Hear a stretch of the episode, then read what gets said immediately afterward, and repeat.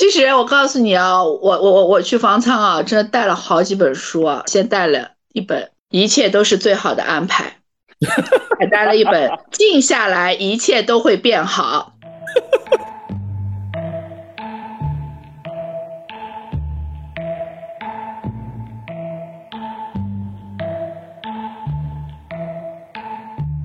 开始就是完全你是找不到人的，你想它有整个五层，我那天后来问了一下，那个里面是也可以住八百多个人，整个走廊里都住满了人。嗯，我今天今天白天我跟我团队在在开会，我就跟他们讲，我说我现在终于理解为什么三年前我的团队里面一个男孩子一定要去学心理咨询师，我说我终于理解他，嗯。因为这种二十几天的心理的状态，那种焦虑，过去你可能听说过一个人被关到疯，你不理解啊，为什么呀？就像那时候逃离北上广一样啊，就是你最终会发现这个世界其实可能就是这样。但是你你不觉得吗？就是这个城，这个所谓的一个城市，最后你跟这个城市的感情连接，不就是跟人吗？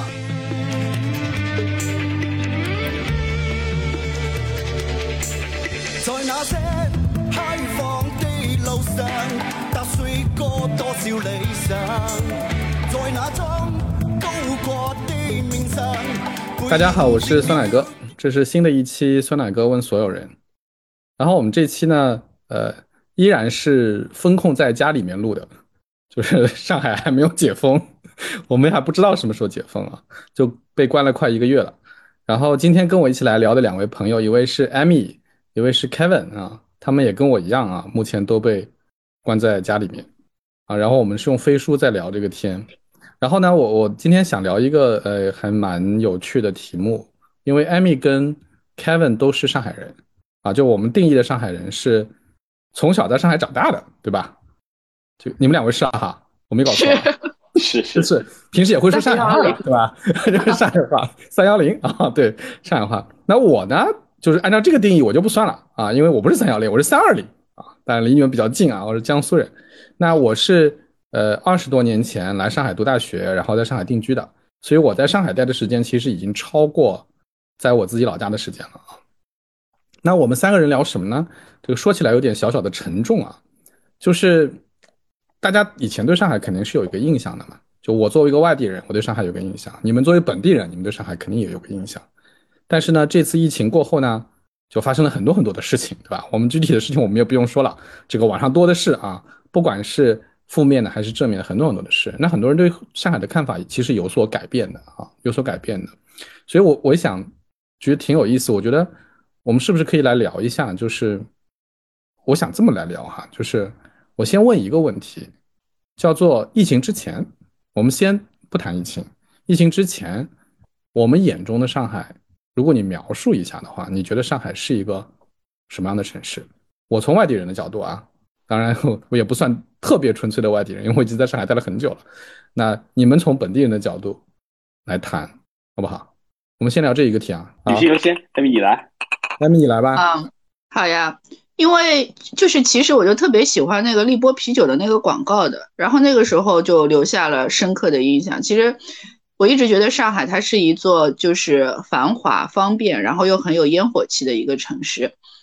然后我记得以前去北京的时候嘛，然后早上要去看升旗，我们都叫不到出租车，然后也找不到二十四小时的便利店。然后我当时就特别的那个纳闷儿，我说这不是首都嘛，这怎么这么的不方便？但是你看在上海，对吧？你可能有那种五星级酒店喝的下午茶，但是你也有很多那种很有烟火气的那种开了二十几年的那种上海阿姨开的那种小饭馆儿。然后同时你也可以随时的，就是像在大学路那一块儿，你去喝一个那样子的下午茶，就这么静静的看着整个的一个街道。其实我觉得，就是在我印象中的上海，它其实一直是既有都市的这种繁华，但是它其实又有非常落地的这样子的烟火气。它在我心中其实都是还是一个非常有人情味的这样子的一个城市。嗯嗯，开门你觉得呢？你你会怎么描述？嗯，我觉得上海对我来讲，可能是承载了很多记忆的地方，所以呢，在很多的那些细枝末节的地方，都能找到一些回忆的颜色。其实从我的角度来说，我觉得上海是一个人情味当然是很重要。另外一个就是它其实是个丰富多彩的地方。嗯，我觉得从我的观察或者观点来讲，其实很多地方都能找到那找到那些非常点点滴滴的那些比较精彩也好，或者颜色也好。比如说，我我可以在上海找到一个我三三五岁的时候的那个很快乐的那个那个源泉，那些小的店啊，那些小的人啊，我也可以找到一个工作以后带给我快乐的一些地方。我也可以找到一支球队啊，足球队，我是很喜欢的。我也可以找到一个展览。就是在任何地方，我都能找到那一点点的那种很快乐的，或者很有承载了这种情感丰富程度的那些那些光彩。那因为工作关系，可能过去几年，我像一些相对比较大的城市啊，北京、广州、武汉，其实我去的非常频繁，可能一年一个月里面两三次去。我觉得上海跟那些最不一样的地方，就是上海一直是在不断的在变化。我觉得这点是我感到特别深的。哪怕我是一个从小在上海长大的人，但是。我离开上海一个月，回到上海的时候，我发现说总有那个地方在变化，所以上海在我眼里就是两个词：第一个是有各种各样细微的闪光点，第二个是永远在变化当中。你我我讲一下我作为一个外地人眼中的上海啊，就是我在来读大学之前，我一共只来过一次上海，呃，我都忘了我是去了豫园还是去了哪儿了，因为我们家在上海有一个远房亲戚啊，然后。那那次的记忆其实对我来说已经非常的遥远了，我根本就记不清。就是我来读大学之前，我对这个来过上海的记忆非常记不清。我只记得那个远房亲戚家的房子特特别特别的小，然后我们在豫园拍过一张照片啊，就就没有了。但是我对上海的真正的这个体验和记忆，全部都是从我上大学开始的。我来上大学的时候，浦东刚刚开始就是变成特区，然后那个。然后当时什么都没有，连那个树都长得很小很小。然后在浦东走的话，就夏天走的话，你就基本上晒得一塌糊涂，因为你根本没地方躲太阳啊，就是属于那样的一个时间段。所以我来的时候，上海其实是很旧的。就我来的时候，上海是一个非常旧的城市。然后我是看着它从一个感觉中很旧的城市变成今天这个样子的。所以从某种程度上就讲，我其实也算是跟上海一起成长的。所以就是立波啤酒那样。里面讲的那些东西，其实对我来说也是有共鸣的，啊，所以，呃，我我我那个时候来的时候，我其实都不会想到说会有归属感这个事情，因为我觉得我跟上海其实没有什么关系啊。但是这么多年生活下来，就像艾米刚才讲的，比如说生活的方便啊，比如说 Kevin 你讲的这种生活的多元啊、多样性啊，然后包括很多的回忆啊，其实都是有的。所以，呃，在疫情之前，我跟那个，呃，我跟一个好朋友叫东东锵嘛。我们还录过一期节目，叫做《北京和上海》，啊，就那个里面，其实我还是很自豪的。我作为一个不是上海本地人，但我都很自豪。我就觉得说，你看上海比你们北京好多了吧，对吧？就很方便，对吧？很人性化，特别是很人性化。你会觉得，呃，这个地方就是大家还是挺考虑每个人、每个个体他的生活方便、他的诉求，而且他是能被得到满足，对吧？就是很多元，而且是很包容的。我觉得其实整体。虽然其实有很多人说上海的包容性不好、排外等等这些，其实如果你放眼所所有的全国各种城市，不管是文化、啊经济等其他方面，其实上海真的是一个特别包容的地方。对，不管是来自哪里、哪种背景，总能在上海找到属于你自己的一块。嗯，而且这个变化是很明显的。你记得我那时候跟 Kevin 大学刚毕业，我们在一个公司，那个公司是老牌国企。就全部是用上海话交流的。我记得那个时候有外地毕业的大学生，我们还有上海话培训班的，帮助他们更好的融入上海。然后你在那干着干着，好像大家就开始，就这种阿姨妈妈都是开始跟你说普通话了，因为就是有大量的其实都是大学新招的那种毕业生，都是从其他地方来的。然后你再看到我们现在去，不管你是在互联网公司，你还是在那个快销五百强公司，全部基本上要么说英语，要么说普通话。然后我儿子是不是也不会说上海话的，老师也有共识了嘛？除非在场全上海人，否则的话我们就是一定讲普通话嘛。对，我觉得，我觉得一个就是说，这种排外可能以前跟现在相比，现在的的确是这些年来会越来越好，越来越少了。第二，可能它也的确存在在不同的地方，就是有些地方可能相对严重一些，有些地方其实你是感觉不到的。是，其实前两天看一篇文章嘛，他说，其实对于很多的事情，你你没有体验过的时候，其实是没有发言权的。这句话我觉得是非常真实的，就像就像最近发生很多事情，有很多的不同的声音，对吧？但是其实感受最深的或者最有发言资格的是我们这些真正处于这个事件当中的人。对的，我们有切身的体验，我们了解各种各样的事情，我们了解各种各样的人间真实。我觉得我们的声音才能代表这群人的声音，而不是那些外面的声音。其实这个道理很像，就像你没来过上海，你听很多人说，他人很不好的啊，说这些话，做这些事儿。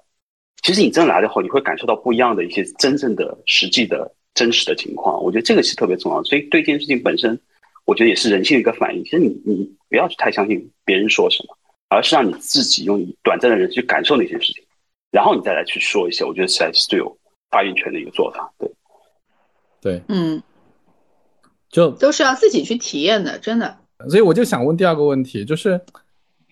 经历了这个，比如说这个这段时间，尤其是看了很多新闻嘛，就是大家会看到很多新闻啊，很多评论啊，然后自己的这些体验啊，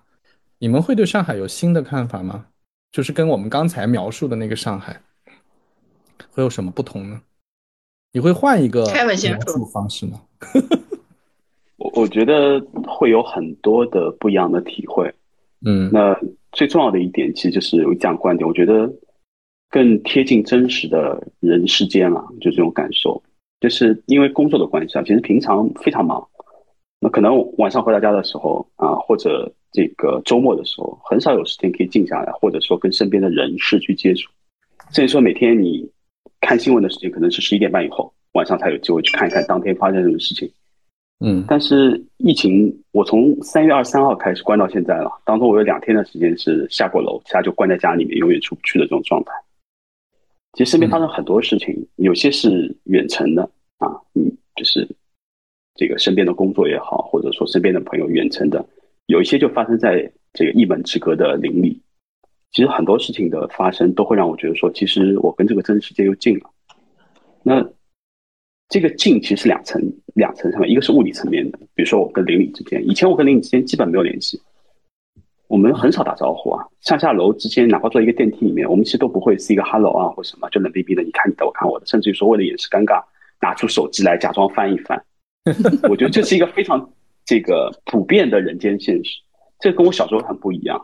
我小时候住在那种新式里弄，对吧？我我可以夜不关门。啊，出去以后也门又不用关，因为我三楼的这些邻居都会帮我开门，然后有什么问题、有什么事情，他们都会帮我做，我完全不用管家里面任何事情，非常放心。我家里面的门是那种最老式的锁，就是怎么感觉是你手一推，用点力，这个锁就开了，就这样的状态。那我生活了很多年，我觉得 fine 就很好，大家就这样的状态。但是自从换了这种环境以后，这是我第一次感受到说，其实身边有很多这么多真实的人，我们之间有很多的这个联系是可以建立起来的。不管是我们楼里面这些志愿者哈，帮我们去买菜，对吧？帮我们去做这个核酸发抗原，还是说在群里面不断去关心邻居怎么样，有没有什么帮助？我突然觉得说，这种就是物理层面的联系一下子变得紧密了，人与人之间不再那么陌生。嗯，我觉得这是第一个感觉。第二感觉其实情感上的连接。那就像我前面在讲说，其实疫情期间我们发生很多小小的事情，我们从非常的冷漠、非常的漠不关心，甚至于敌对，到某种程度上。我们还是会有一些亲近，我觉得才做一个非常短的、非常小的范围之内来说，我觉得物理层面、情感层面上来说，大家变得更加真实了，大家有了一些关联、一些互联了。如果你把这事情放大来看，我觉得这个事情不是一个个案，其实上海有很多地方都这样子。其实它会让上海那种底层的温度会有进一步的上升。我觉得这是我的第一个感受啊，就是疫情的不一样。第二个呢，会把很多过去你听过、你看过，但是你没有感受到的事情。这个变得更加真实，比如说焦虑这件事情。嗯，我今天今天白天我跟我团队在在开会，我就跟他们讲，我说我现在终于理解 为什么三年前我的团队里面一个男孩子一定要去学心理咨询师，他就是每天的课余去读书，读了整整三年的时间，就是要考个心理咨询师。我说我终于理解他。嗯，因为这种二十几天的心理的状态，那种焦虑，过去你可能听说过一个人被关到疯，你不理解啊？为什么呀？我终于有时间可以看看书、喝杯酒了，为什么会疯啊？但是我自己的状态是关进来的前两天的时候，我觉得还挺自然的，我可以休息休息，安静安静，让自己静一静。每天有一个时间，我给自己倒上一杯酒，拿上一本书，拿上一本书，我自己安排个阅读时间。但到今天为止，我觉得我已经没有这个状态，那种焦虑啊，那种心理的那个变化是显而易见的放在这个显性层面上。我就说，我觉得身边很多事情非常的焦虑，我会觉得说这件事情让我觉得对未来的不确定性进一步的放大。那这是我心理层面非常明显的感受。另外一些，比如说焦虑更大一些的，比如说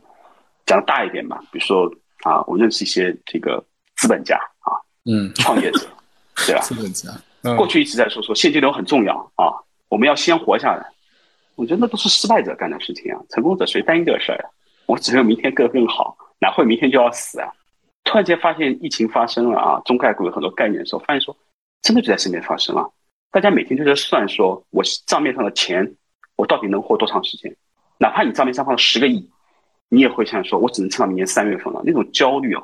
就感觉说跟你无限的贴近。我真的深刻的感受到，不论是一个平常人，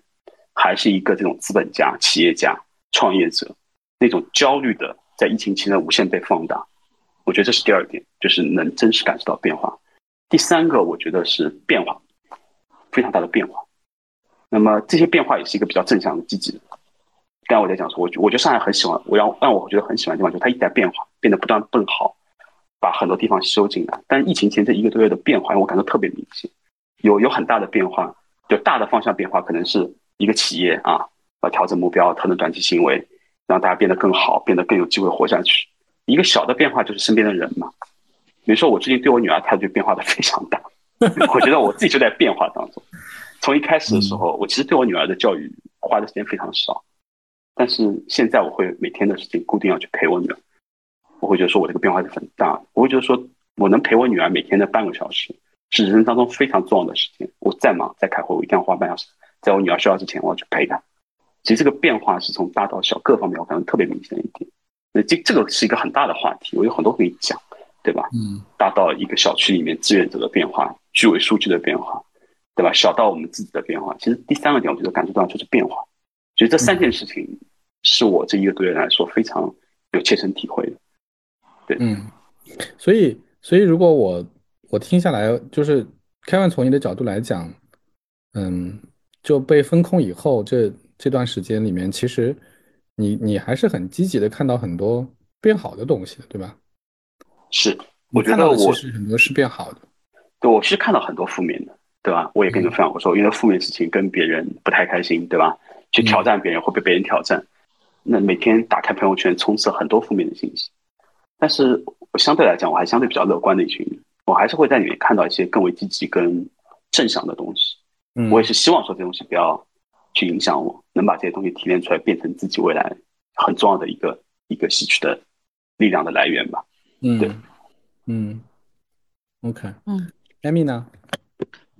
我觉得有两个点，就是我觉得一个，呃，就像我刚才说的，我觉得上海是多元的，然后我现在依然是这么认为，但我觉得它是真实而多元的。就像刚才 Kevin 说的，就是你有了一些更深切的体会，就是因为我不是由于在最初的时候，因为核酸检测就是排队的时候就是感染，然后就去了那个方舱，然后我们那个在一个小学里面有一个很小的教室，然后里面就住了十八个人。就在这个里面，他们是有像附近的火锅店的那种群租的打工的，然后还有是呃洗头店的，其实年纪都很小，可能都二十岁不到。我我们登记的时候，我都看到都是二零什么零三年啊，就是零二年啊，就是都是这个年代的那种小妹妹。然后也有七十岁的老人，然后也有跟我们这样一样是去上班的。就你在那么样子的一个环境当中，而且大家彼此就是都不认识。就能够去开展很多的自救的行为，就是你们可能都不想象不到，那个那个时候那个方舱它都是就新造的，然后工作人员也不齐整，然后什么东西都没有，就从大家一开始就在那个环境当中，就像视频里面大家都要去抢饭，就你在那个时候，不然你可能会没东西吃，因为我们已经发生了这种情况，所以我就大家都真的会去去抢饭，但是后面的话，很快我们就是去。弄了就是每个房间的市长，然后再有那个楼组长，然后通过微信群，然后去每一层每一层去排队领饭，每次只能派两个人去把饭领上来，这样能保证每天就是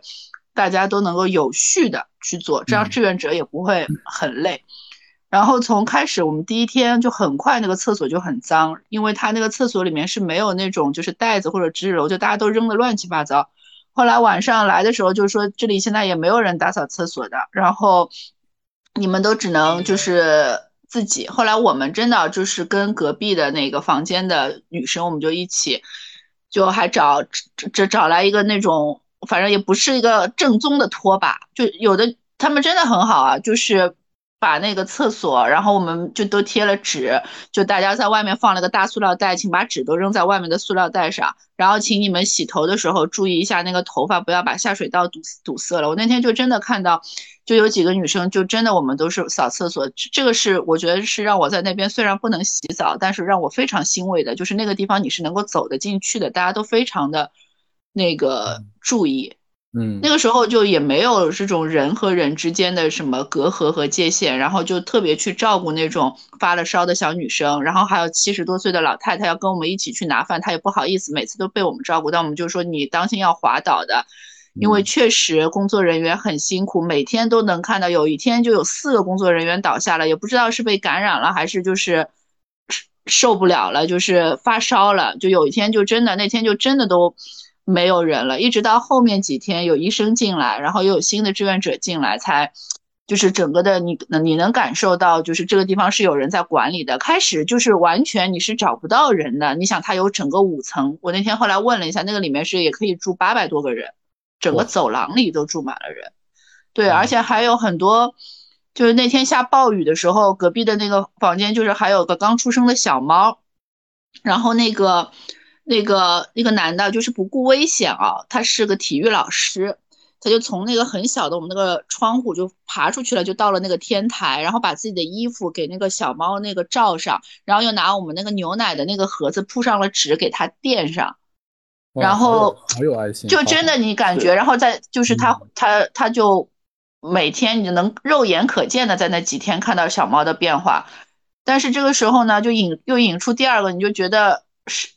这种生命面前的你的无奈和渺小。后来我们走了以后呢，因为还有那个群嘛，他们后面留下的人说小猫好像已经死了，哎呀，就啊啊啊叫了几声，然后现在已经不动了。因为后面那个人出舱之后，后面也拜托了别的男生，但是他们就是没有人能，那个那窗户特别窄，没有人能够有勇气穿过去再给他送吃的。然后后来可能也是因为他们说，其实像小猫是不能沾人的味道的，可能因为那时候解救小猫有人的味道。前两天老猫是回来的，后来老猫再也没有回来过。嗯，所以就没人又没人能出去。那天他们就拍了个照片，说一个猫已经彻底不动了，还有一个猫一直在叫。然后我们就觉得都特别难过。后来一个人在群里面，我们都已经出仓了嘛，说了一句：“可惜他们生于乱世。”但换一种方式想，他们可能。能更快的去转世投胎，去过新的生活，然后就只能这么想，你可能心里会稍微好一点吧。你每天也可能你看微信啊，就人会觉得有怎么有这么多你无能为力的事情，可能你的就医的困难啊，然后你吃饭的问题，还有老人的那些问题，你感觉你好像自己都做不了什么。我昨天晚上和一个挺好的，他也是一个那个。创业的人，就像刚才 Kevin 说的，就也是以前意气风发，然后他跟我说，他真的现在是要快崩溃了。现在公司可能只有四分之一的收入，但是他现在要全额的发放工资。然后另外很重要的一点，他的很多员工确实有的在一些小区里面，可能环境不是很好，人濒临崩溃的边缘。然后他还要去让那些二十多岁的，也是刚来到上海的，要去鼓励他们。但他也不知道这个日子什么时候是个头，然后他也不知道这个现金流到底一直这么下去，他们到底能撑多久。但是呢，我今天呢又在朋友圈又看到，早上给我发了发了一个东西，就是今天也是很多人刷屏的，不是有一个医生骑了四十公里的车去给他去送那个工资什么的吗？对，去个便当。啊，看到了，嗯，对。然后这位这位同事，酸菜哥应该也认识，今天开了张出门单，从浦西到浦东去了。反正也是历尽了千辛万苦，对，然后把把他们公司的那个什么那种什么优优优盾要拿回来，要开始那个发 发工资啊，对，要开始发工资，要开始做做，又开始感受到了正能量。不然的话，确实啊，就是你想，就是在这个情况下，企业其实真的挺难的。但是你说下面的每一个落到每一个人，他们就真的是更难。我当时。我我当时在进方舱的时候，因为我在家里面大概待了三四天嘛，我开始啊，就别人都说尽量不要去，不要去。我当时就想的就是快点把我转运走，因为我老公和儿子没事。我当时就是想的要保全我儿子，一定就快点快点。就人在那个时候，其实你跟就很多事情你没感受过，你是不知道的。就意识条件最差，牺牲自己，你也要保住，你也要保住他。嗯，然后我老公也很有趣，然后也是来电话说他们是密接都要被转走，然后我们在那几天就不敢储备物资，正好在六号七号的时候，不是物资正好一个礼拜都快差不多吃完了嘛，我们也不敢买，然后怕都出去要不知道十几天，也没人给我们收，然后你看邻居对吧？你看你你怎么给你搞这个东西呢？然后呢又一直不来，一直不来，然后我们后面从七号开始，我们家每天就只吃两顿饭。十一点钟吃一顿，然后开始我儿子他每天九点钟饿着肚子开始上课，后来实在太饿了，然后我就随便他去了，就十一点半起来吃第一顿，然后再看回放，就去。对疫情的认识，其实真的是从那天你分享给我们说你去方舱那天，真正是就是打开的。我就一直觉得说这对，离得太远。我认识的唯一的一个去方舱的人，我认识的去方舱的人真不多。真是。其实我也是啊，我身边的朋友里面，你是你是唯一一个。但就是那天你跟我们的分享，我切实的感受到这件事情如此真实。嗯，对啊，跟我们的生活贴近。对。然后我不是三天都没被转走嘛？最后一天，我老公跟我说了，他说：“微微，你快点走吧，不要再消耗我们的粮食了，快点去吃国家的吧。” 然后那天真的是如他所愿，三点钟、一点钟给我打电话，三点钟把我接走了。你老公是对你这么好的一个人，不是那个时候就真的就弹尽粮绝了。然后我一直以为我马上就被接走，他们也以为他们马上就被接走，然后什么也就也不敢买。呃，确实，当然你也买不到，对吧？买不到，对，那时候也买不到。对，你那时候也没有什么，你也买不到，然后你就开始消耗你那个，那也过了一个礼拜了，就消耗那个那那那那些个物资啊，对吧？所以，我也而而且我老公当时看到我那个条件啊，他真的也是，他说你要受苦了，他也真看不下去。我也是从来没有想过，最后我都没想到我就能够这么坚持下来。然后到最后，反正还觉得就是我们在这个方舱里面自制的还挺好的。然后每天还有一点放风的时间，因为他反正在一个小学里面，还有个跑道、操场，你在家里面也就这么待着，你人就只能只能这么想啊。是。你也没想到自己的这个能力 potential 真的是能力有这么大，然后你就你就就就人在什么情况下你都是能够能都是能够去适应的，然后那个床也是，就是你睡一睡就会塌掉的，就每天都都有砰一声，砰一声。好吧，现在现在是当笑话讲，但是当时也的确是挺惨的。对啊，然后你 有一个女的，那床一直坏，她可能本来就是个坏的。然后你问她，她说没有啊，现在人全住满了，没有多的床，她都是都配好的一套床一套用品。其实人真到了那种环境下，我觉得就就是被迫坦然了吧。我觉得就是这种状态，就像我们被关进去的时候一样，也是觉得说我能不能往外跑啊？我记得我关进去，我是三月三号开始关的嘛，我二十五号那天还在约说，哎，是不是两次核酸检查我能往外去啊？还约了一个朋友。我们要去见客户，还约了一个人，对，真的是啊。结果我没去，我那个同事去了。结果他们到了我那个客户的小区，发现说进不去，就他们在车里面去聊了一些生意的事情。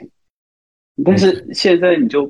因为这个环境，就是慢慢慢慢变得淡然跟坦然，都这正常啊，我们就这么接受吧。在这个环境下面，我们能做点什么，然后怎么去做？但是心态已经完全不一样。是的。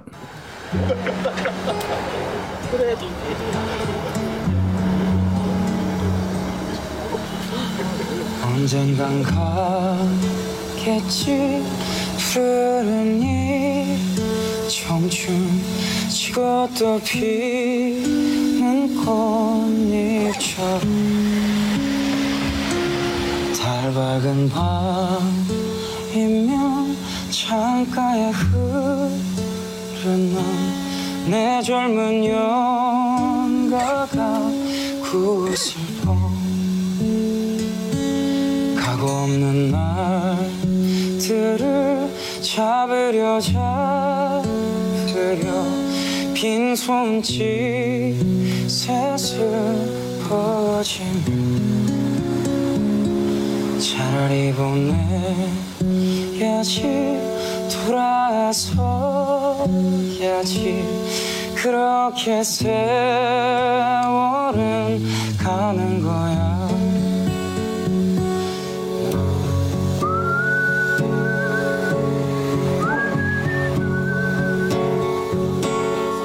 对我，我觉得，我我作为一个外地人啊，我跟你们可能略有不同啊，就是我那天看了那个呃关于阿那亚的一篇文章啊，这个听起来有点离题啊，但是是有关系的，就是阿那亚当时是在那个离北京比较近嘛，三百公里之内。然后为什么会成功？那篇文章分析的是说，因为阿那亚给北京人，给北京的中产阶级提供了一个精神家园。嗯，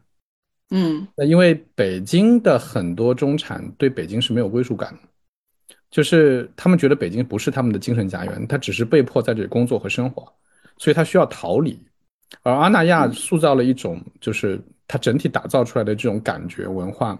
是给北京的中产以一种精神家园的感觉的。所以他们会愿意到那里去住啊，一有空就周末就去。那么阿那亚成功以后，很多人就问说：“你能不能在别的地方复制阿那亚？”那当时马云就是阿那亚的这个操盘手嘛，他当时就觉得挺难的。为什么呢？就说不是他说的啊，那那篇文章说的，说上海人跟北京人不一样，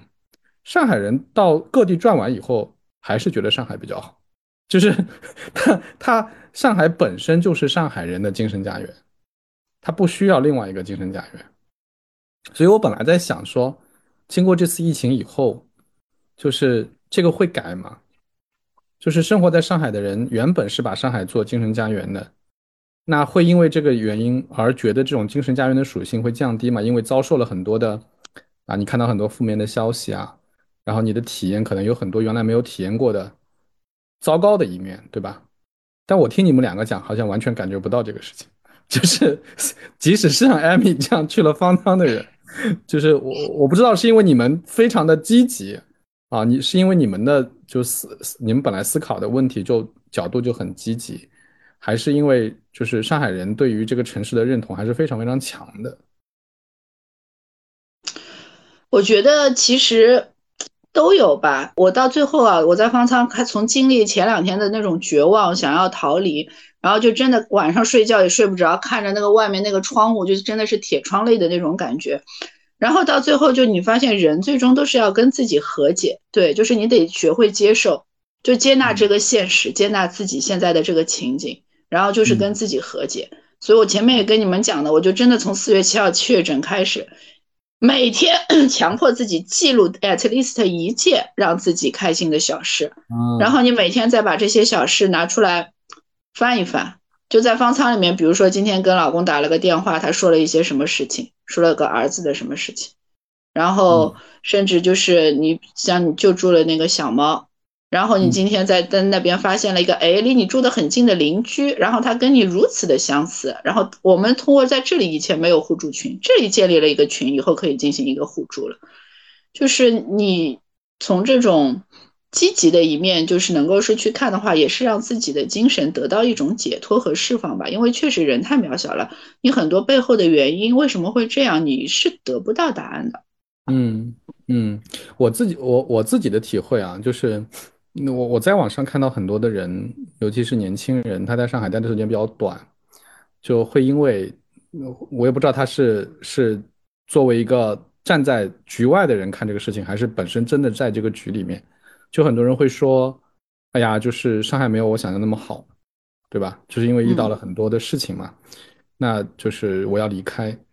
啊，甚至有人在预言说会有很多人要离开，嗯，就是原本在上海生活工作的人。那我自己是怎么看的？因为我我也是在上海生活了很久嘛，我会觉得，第一，我挺同意你们讲的一个点的，就是，只不过就是还其真实而已。就是很多时候，我们对于一个城市，尤其像上海这样的城市，它有非常多很好看的一面，甚至是比较浮夸的一面。就是你会觉得，哇，这个太好了，国际大都市，对吧？就是很洋气，对吧？这个在在安福路上喝下午茶，对吧？然后怎么样？就是有很多这种特别好看的、特别华丽的一面，但实际上这个城市本身一定会有很多的，呃，他肯定也他自己的问题，然后也会有很多华丽之外的东西，但这些东西可能平时被幻想，就是选择性的忽略了，在这个时候他就会浮现出来。我觉得只是还其真实而已，所以，所以我觉得这个。就你本来选择一个地方，比如说我选择在哪里生活，你肯定不能只不能只看那个浮华的表面的一面嘛，你肯定把这些东西全部都放在一起来考量。但事实上你会发现，所有的东西都是两面性的，都是放在一起来看的。那这个时候，可能你你的那个决定可能会更真实吧，就是你的你的那个判断可能会更准确一些。嗯，对我我，因为我身边也确实是有很多其实年轻的人就觉得特别失望对这次，然后就要离开，而且有的我我因为我有一个弟弟现在也在方舱，他唯一聊得来的那个人，他说今天出舱了，马上就买了机票回成都了辞职，就是我我是觉得是说，嗯，就像那时候逃离北上广一样啊，就是你最终会发现这个世界其实可能就是这样的。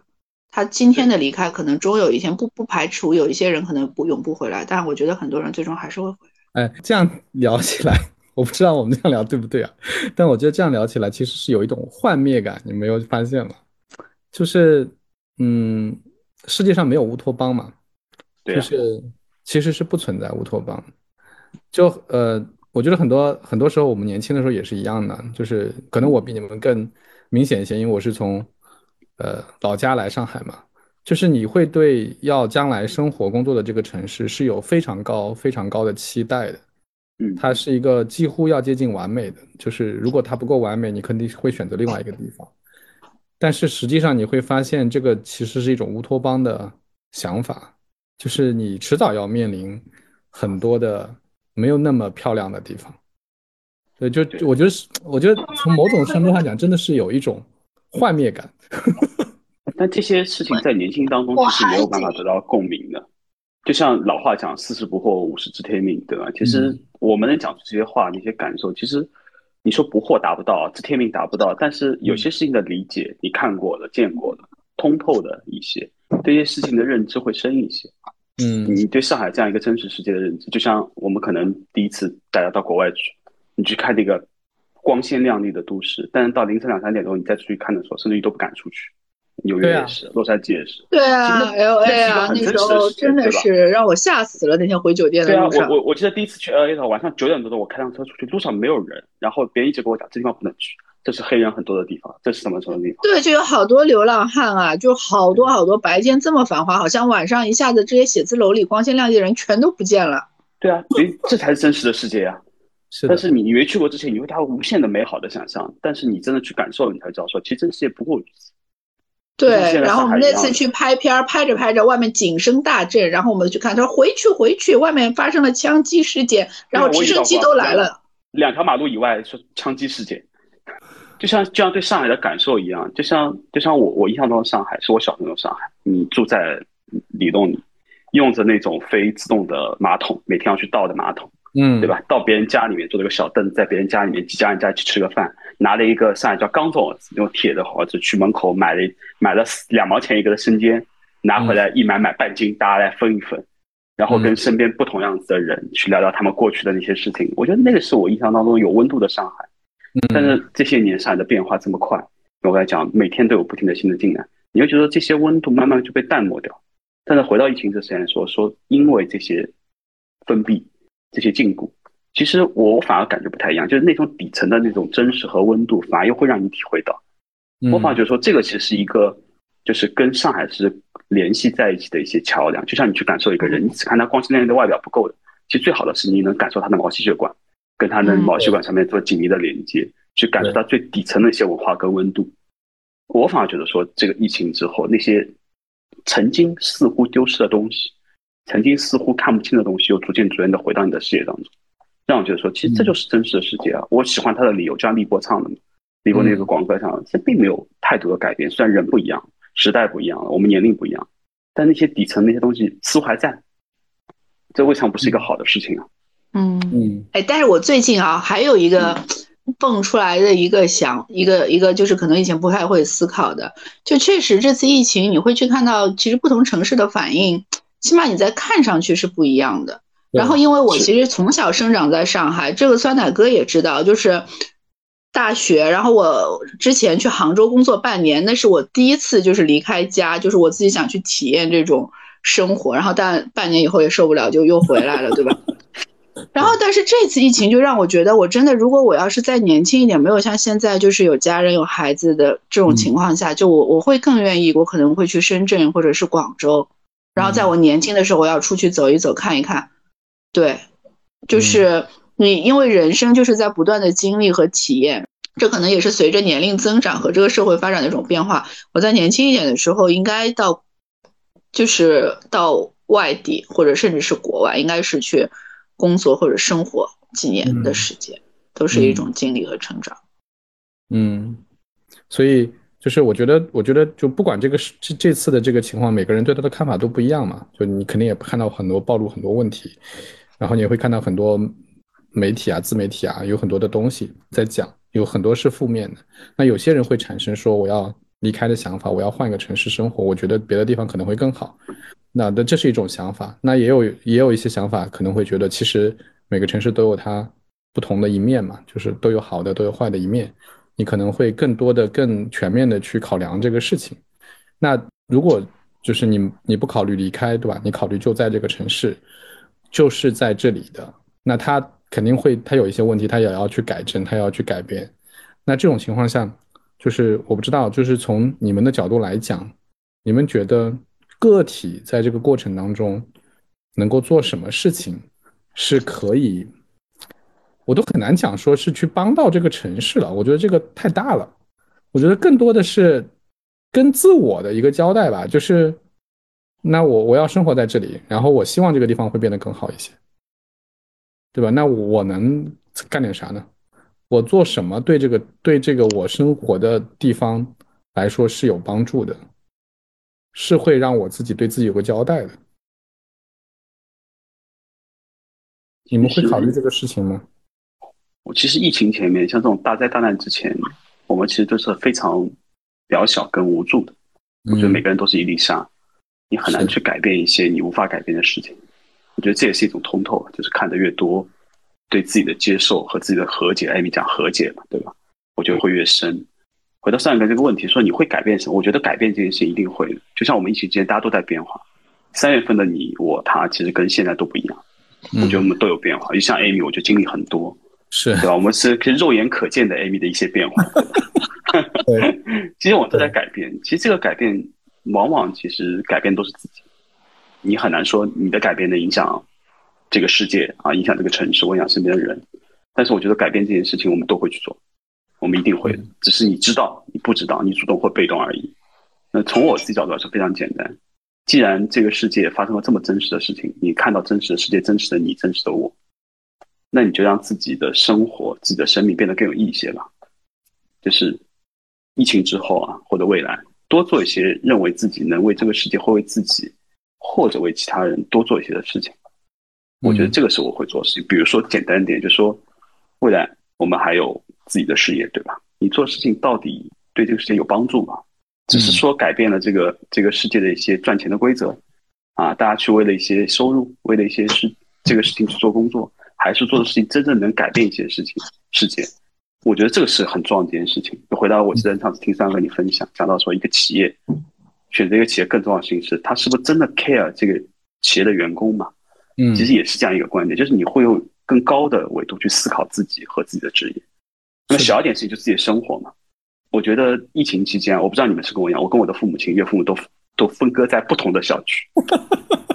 突然之间感觉说，平常不太在乎的这种亲情变得很重要。嗯，我以前可能跟我的父母亲，然后父母亲一个月去看他们一次，我觉得已经是非常高的频率了。对我来讲，可能这种亲情层面的纽带，我觉得在疫情之后一定会加强。嗯，会更关注他们，更关心他们，更把时间花在他们身上。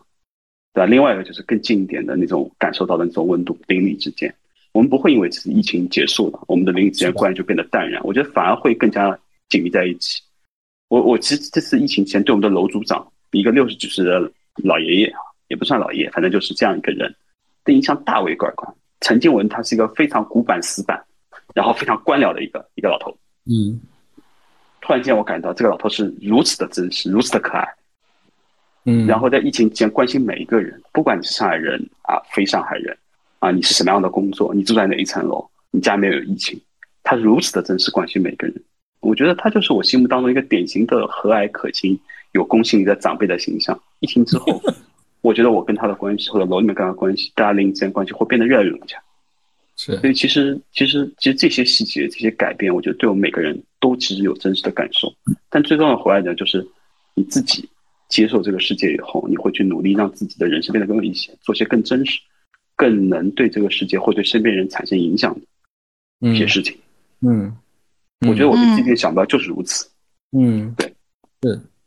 嗯，我觉得 就是虽然我前面也说，大家肯定都是会有一种无力感嘛，或者你觉得自己的一个渺小。但是你看到身边发生的一些事，就比如说你特别牛逼的那种，就是真的做团长，那团长真的太厉害了。我今天在一个那个团长群里面，他们就是什么什么搞那西瓜还烂了，然后自己还要赔四五百块钱，然后呢，然后还每次呢就有没有团的一些老老爷爷老奶奶，然后他们就自己又会花钱，就真的是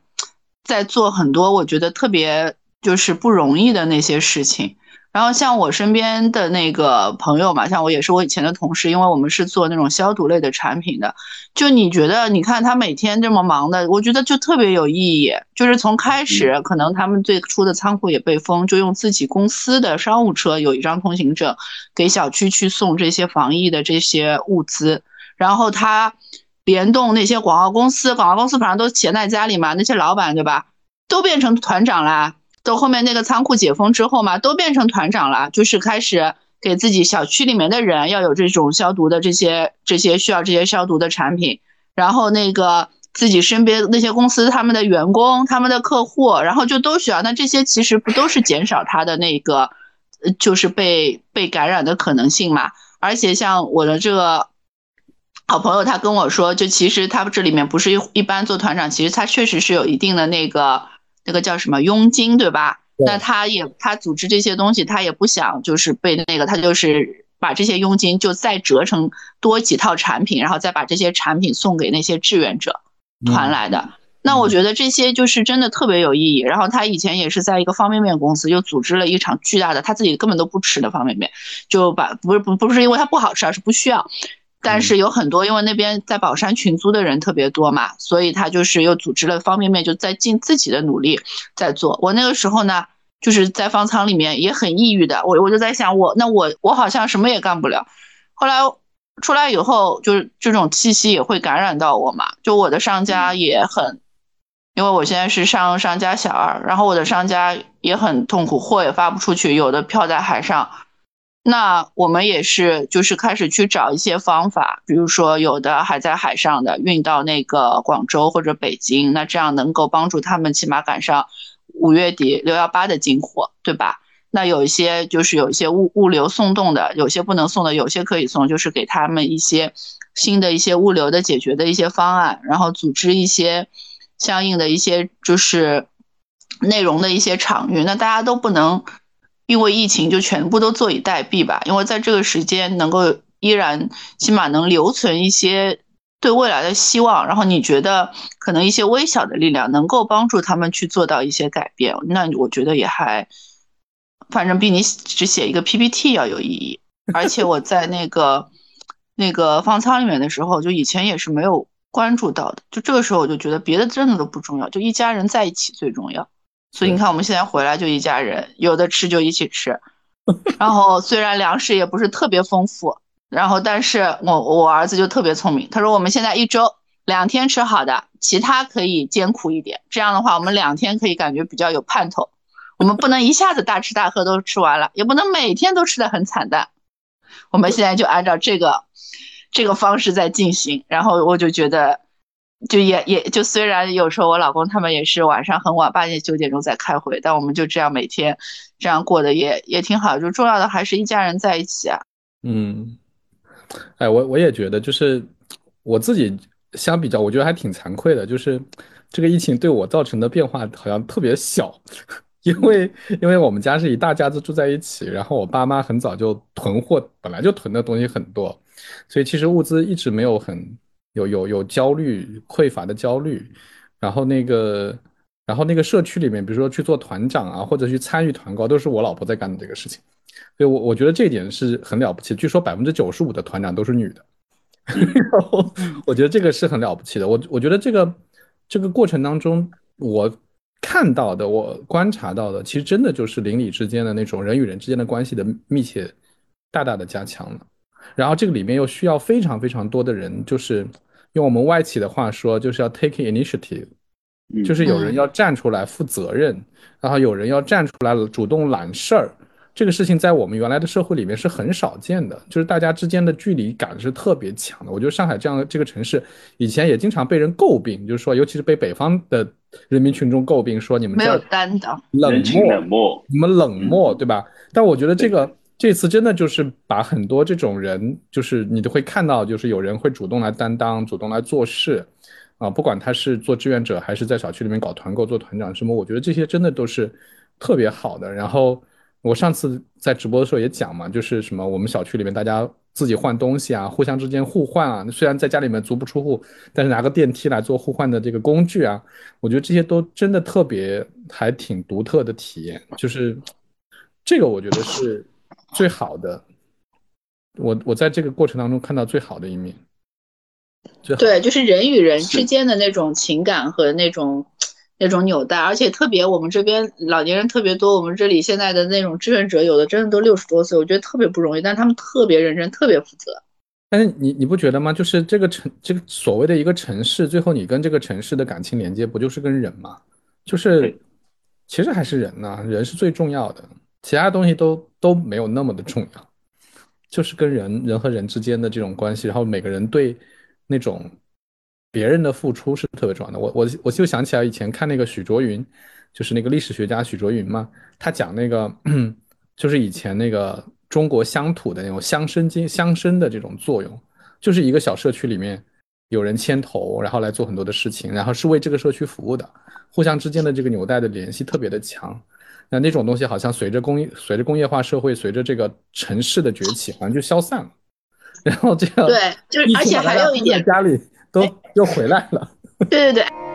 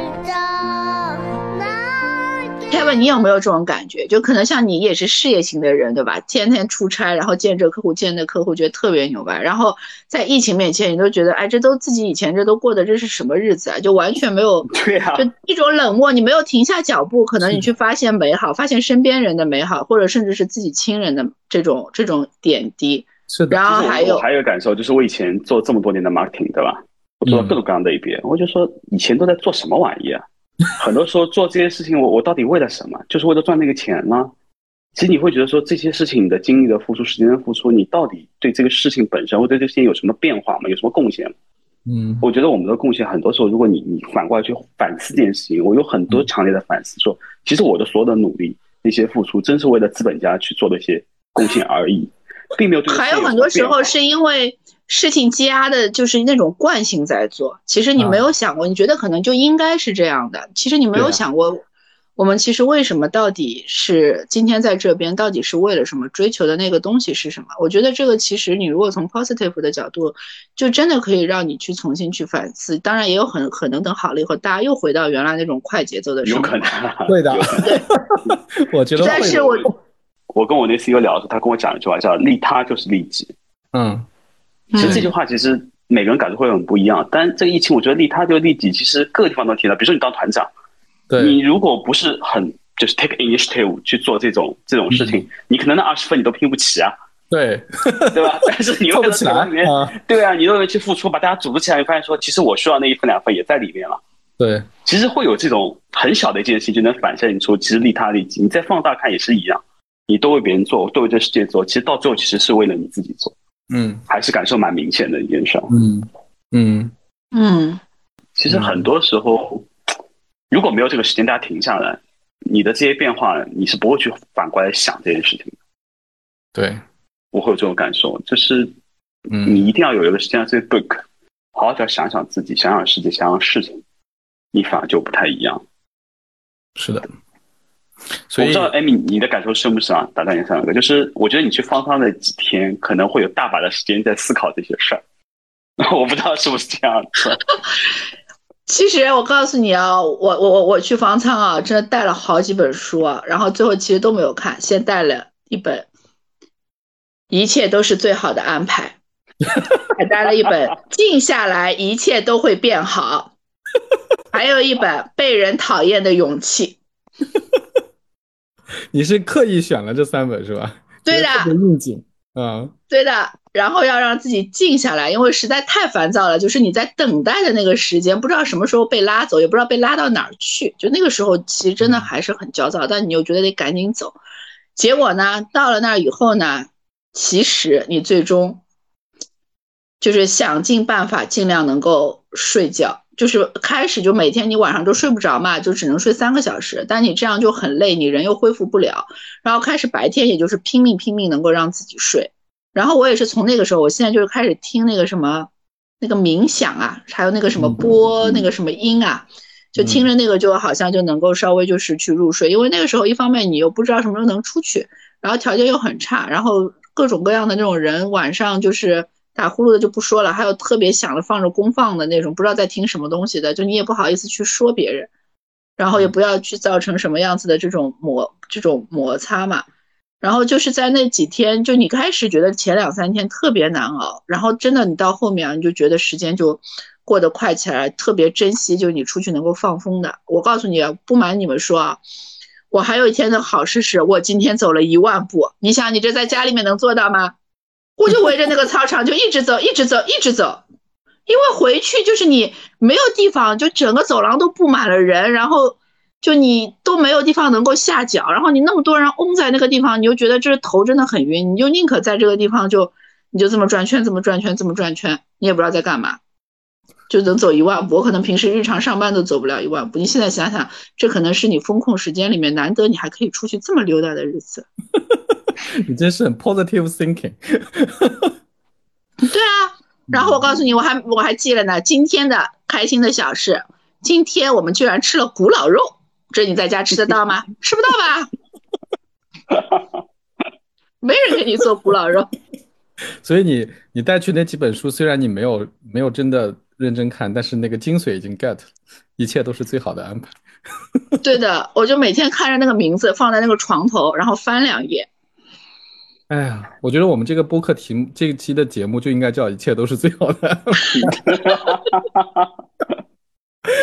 嗯，好吧。对，而且就是我们那个屋里的人还挺好的，也不会这种一直抱怨啊。说开始抱怨了几个，真的，我告诉你，我印象特别深呢。就是那个七十岁老太在，她来的第一天，然后早上不是吃早饭嘛，然后我们早饭吃的也是开盲盒的，有的人是白馒头，有的人是肉馒头，好一点的就是菜馒头，因为你菜不是吃不到吗？然后那个老太太那天是个白馒头。然后他还说，他看着那个馒头说：“我已经好几个礼拜没吃到馒头了，没想到在方舱还可以吃到馒头。”他说：“我要拍下来发给我女儿。”然后就特别有仪式感的，就是一个还有个咸蛋，对，还有一个白馒头，然后他就还有一个鸡蛋，然后他说就拍了张照片，我还还给他女儿发了语音，他说你看你不要担心啊，我们方舱伙食在家比在家吃的好多了。其实我们还是需要一些这种精神力量。我记得我四月份的时候发过一个朋友圈，然后呢，朋友就推荐书给我看，啊，有人开始推荐《北京折叠》，嗯，然后后面有人就说这书不行，根本不符合上海的状态，你应该去看《乌合之众》。然后我还真我还真的把这本书找出来，你知道，读到第二页，我发现说我没有办法读下去，因为我觉得再往下读会特别的丧。是的，我就把那本书停下来了，然后就再也没有读了，到今天为止，半个月了。其实我觉得还是需要一些领导，需要一些这种精神的力量，需要一些 positive 的一些 thinking 也好，一些小的一些一些事情，是要让自己让自己的状态变得更好一些，或让自己对我觉得大环境你可能很难去改变，你也想象。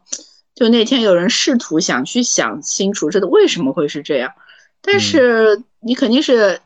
我们这个层面肯定是解决不了这个问题。那我们就想在我们的小环境当中，怎么把这个日子过得好一点，然后能够让身边的人相对来说能够，我觉得就是人不能失去希望。所以我觉得《肖申克的救赎》那部片子真的太好了。哎，我觉得在那里面就是这种心情。这个时候我就开始很能理解，以前在网上经常看到有人会怼那个李钟克。你知道李中克是什么意思啊？就是你你在网上很多人在宣泄情绪的时候，经常会碰到一些特别理性、特别就是做客观理性分析的人在跟你讲这个事情。然后我以前经常会在网上看到，就是这种人出来讲，我觉得他讲的很理性啊，很有道理啊，然后就会被怼，就是就特别讨厌这种理中客啊。然后我我当时还不是特别能理解，我现在就其实就很能理解了，就是我们作为这个在被风控中的这些人呢。就是当你看到，就是有有一些不是在这个状态里面的人，非常好像非常理性的在判断，哎，你看你这个问题啊是由什么造成的，什么造成的？其实你会发现，我其实不需要这些，嗯，就是首先你这样分析对我也没有什么帮助，说实话。其次，我也不想听这些，就是你说的这些，我们早就想过了，你还就一遍一遍的在讲这个。我这种情绪在哪里看的特别多啊？你看我们在那个上海，就是。本身在上海的同学的群里面，都是都是在上海的人的群里面，大家就会各种调侃，各种搞笑，就是各种去把一个呃呃，有时候也会讲负面，然后也会把负面东西搞笑化，就是这个过程当中是对自己心理的一种调节。但是当我去到一个，比如说我的高中同学群，这里面又有在上海的人，又有不在上海的人，大部分是不在上海的人，然后你这时候就会发现。不在上海的同学跟在上海同学，他们的关注的点和思考问题的逻辑是不一样的。不是说因为他们智商有差异，不是因为他们认知有差异，而真的就是这种情绪。就在上海的同学，就是好了好了，你 OK 了，就是你你讲这个，我们我们早就已经讨论过无数遍了，你能不能不要再跟我讲这个？我很反感，就是有时候会吵起来，你知道吗？就是外地外地的同学会觉得，哎，你怎么没有认清楚这个事情的本质是什么？那这个上海的同学就是我，我不需要再认清这个本质，认清了也没有用。是的，是的。那个，所以本来是想聊上海是一座什么样的城市的，后来发现这个话题对我们来，对我来说太大了，承载这个这个这个撑不了啊。但是我们聊着聊着，发现其实聊的很多的是那个疫情给我们带来的变化，我们对一个事情的看法发生了一些变化。我觉得这是挺有挺有特别有价值的，就是这个事情最终。给我们带来的价值可能就是在这个方面啊，特别大。然后包括呃，如何去获取这个情绪上的支持，就自己在情绪上对自己的支撑，我觉得特别的重要。所以这个我觉得也挺好玩的。所以就今天今天就聊到这儿啊，就谢谢两位，谢谢艾米，谢谢去过方舱的艾米，谢谢三哥，谢谢 Kevin 啊，谢谢。那个我们我们解封之后。我们期待这个线下约见面、喝咖啡、吃饭，就开开心心的，又可以聊很多有趣。我想听你讲课呢，给我们一点 input。期待，没问题，没问题。好，那个拜拜，谢谢，拜拜，拜拜，拜拜。